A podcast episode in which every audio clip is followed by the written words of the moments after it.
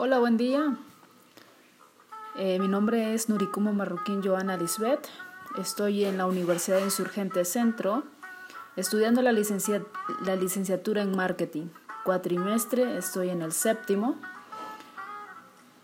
Hoy estoy en el 9 de octubre del 2021, aproximadamente a las 6.34 pm, eh, con una actividad del bloque 4 el tema es un podcast que es la ejecución y control del proyecto.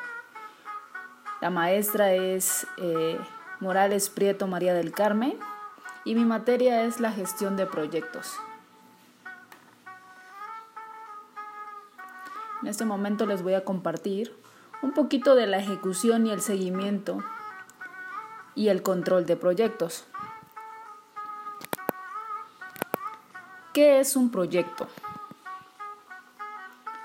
Un proyecto es un esfuerzo temporal que se lleva a cabo para crear un producto, resultados o servicio único.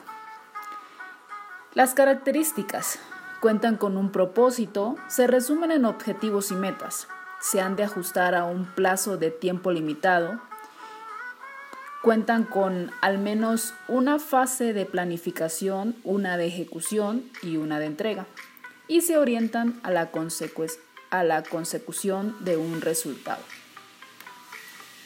En las etapas de un proyecto suelen ser cinco. La primera es el inicio, es definir y preliminar y, y autorización y, y la, una autorización formal. En la dos es la planificación, o sea, es la definición y planificación detallada. En la 3 es la ejecución, donde se lleva a cabo el plan de gestión del proyecto. El 4 es el control, medir, supervisar regularmente el avance. Y la 5 es el cierre, formalizar la aceptación. En la ejecución, la ejecución es la es la etapa en la que se coordinan los recursos humanos y materiales de acuerdo a lo establecido en el plan de gestión de proyectos, al fin de producir los entregables definidos y conseguir los objetos marcados. Un ejemplo es la ejecución implica poner en práctica el proyecto y prestar atención a su desarrollo y seguimiento y control.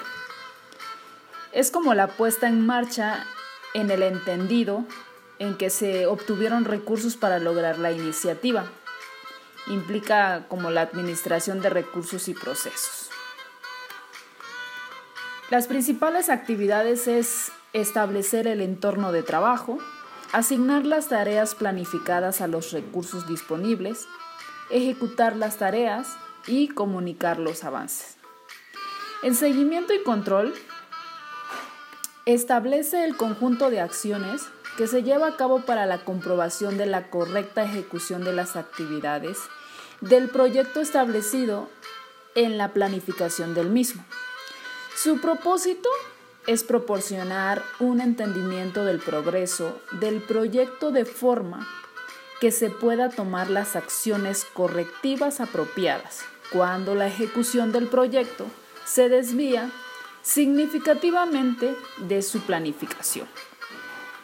Seguimiento. Consiste en proveer una adecuada visibilidad de la administración sobre la situación del proyecto para identificar oportunamente cualquier desviación contra lo planeado, con el objetivo de tomar decisiones oportunas para corregirlas.